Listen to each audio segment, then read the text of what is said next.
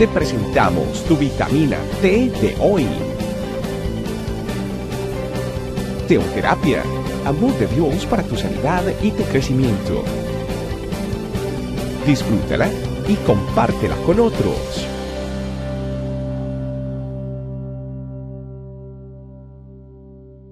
Hola familia, que Dios los bendiga. Gracias por estar con nosotros en otra vitamina T. Muchas veces pensamos que para escuchar a Dios hablarnos tiene que retumbar las paredes o caer rayos, sonar truenos, haber un temblor. Pero eso es lo que, lo que no siempre nos enseña la palabra de Dios. Si bien en algunas ocasiones ocurrió, no siempre ocurrió. Y estamos en el año de escuchar al Espíritu Santo. Así es que entendamos que Dios tiene, Él es multiforme y tiene muchas maneras en las que nos quiere hablar. Así que vámonos a Primera de Reyes 9 del 11, perdón, 19 del 11 al 14. El Señor le dijo a Elías, sal y ponte de pie delante de mí en la montaña. Mientras Elías estaba de pie allí, el Señor pasó y un viento fuerte e impetuoso azotó la montaña. La ráfaga fue tan tremenda que las rocas se aflojaron, pero el Señor no estaba en el viento. Después del viento hubo un terremoto, pero el Señor no estaba en el terremoto. Pasado el terremoto hubo un incendio, pero el Señor no estaba en el incendio. Y después del incendio hubo un suave susurro. Cuando Elías lo oyó, se cubrió la cara con su manto, salió y se paró a la entrada de la cueva.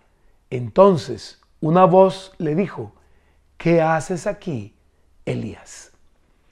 Si bien es cierto, vemos fuego repartido en las cabezas de todos los que estaban en el aposento alto durante la celebración del Pentecostés, 50 días después de la muerte y resurrección de nuestro Señor Jesús, y, ya una vez Él había ascendido al cielo, o muchas veces, por ejemplo, el lugar donde los apóstoles estaban, nos dice el libro de Hechos, temblaba, cuando estaban orando temblaba no significa que solo así se manifiesta el Espíritu Santo.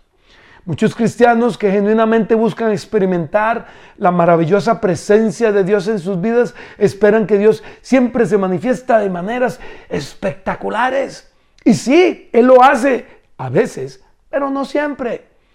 Elías que había experimentado el poder sobrenatural de Dios en una sequía, una tinaja de harina y un frasco de aceite que no se acababan, una resurrección, un fuego tremendo cayendo del cielo y consumiendo un holocausto que tenía muchísima agua, una lluvia torrencial producto de su oración, lo vemos ahora aquí, teniendo una cita personal con el Creador, tal como Dios quiere tenerla con usted y conmigo todos los días.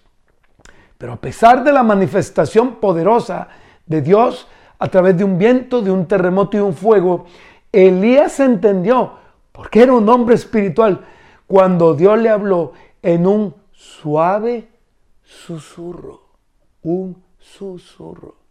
Él supo distinguir lo uno de lo otro. Nosotros también debemos aprender a distinguir cuando Dios nos habla.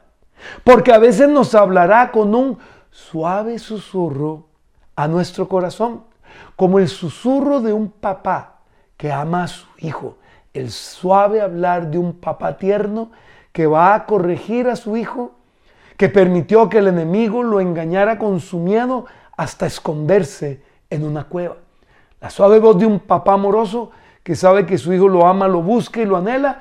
La suave voz hermosa de un papá que le dice a su hijo, salí de la cueva, vamos que tengo más trabajo para hacer. Aprendamos entonces a escuchar a Dios cada vez que nos habla.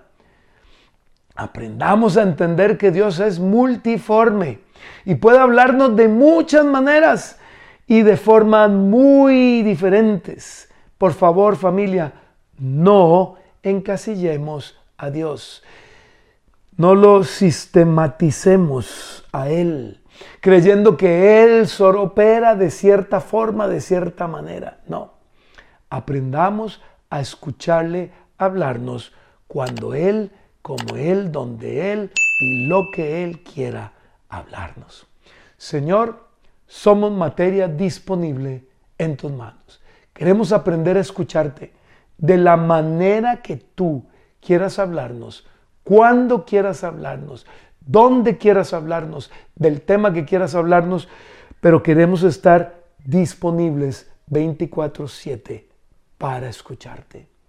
Así nos tengas que despertar en la madrugada, así tengamos que parar el trabajo que estamos haciendo, así tengamos que hacer lo que tengamos que hacer para escucharte, lo queremos hacer. Háblanos, Señor. Queremos aprender a escucharte.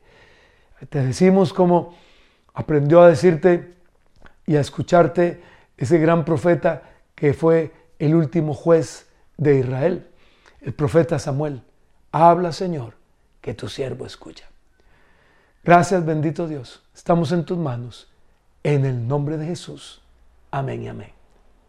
Familia, yo sé que este tema ha sido de bendición para tu vida. Compártelo con otros. Otros necesitan también escuchar lo que tú acabas de escuchar hoy para seguir creyendo, aprendiendo y creciendo.